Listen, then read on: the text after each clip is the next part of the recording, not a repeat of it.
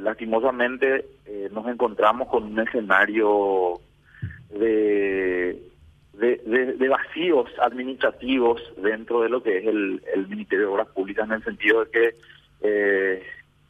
muchos de los trabajos que se realizan no tienen ni siquiera cotejos técnicos. Eh, eso es lo que pudimos concluir y este informe lo que hace es justamente llenar esos vacíos técnicos. El, deber ser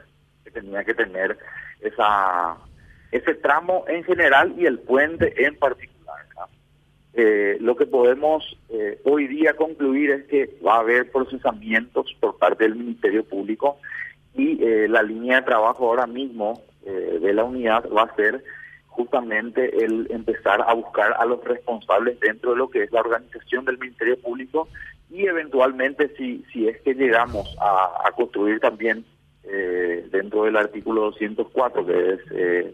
el, lo que tiene que ver con la justamente con la omisión que se hacen en las construcciones peligrosas, eh, también eventualmente podría eh, ser procesada la, la empresa, no la que construyó el puente en particular, porque ese puente cuando se construyó se hizo para un camino vecinal, o sea, era apto en ese momento. Pero sí, eh, el último, la última empresa que, que intervino en, en, la pavimentación cuando es que se eleva el, el, el nivel del, de ese tramo, a una a una ruta ya de, de otra categoría, ¿verdad? Y evidentemente con la, implicancia que tiene eso, el, caudal de tráfico y el, el tipo de vehículos pesados también que ya pasaban por la zona. Entonces, ahora ese, esa es la línea de, trabajo que vamos a, en la cual nos vamos a abocar y eh, yo creo que para la semana que viene tendríamos ya resultados punitivos, sea,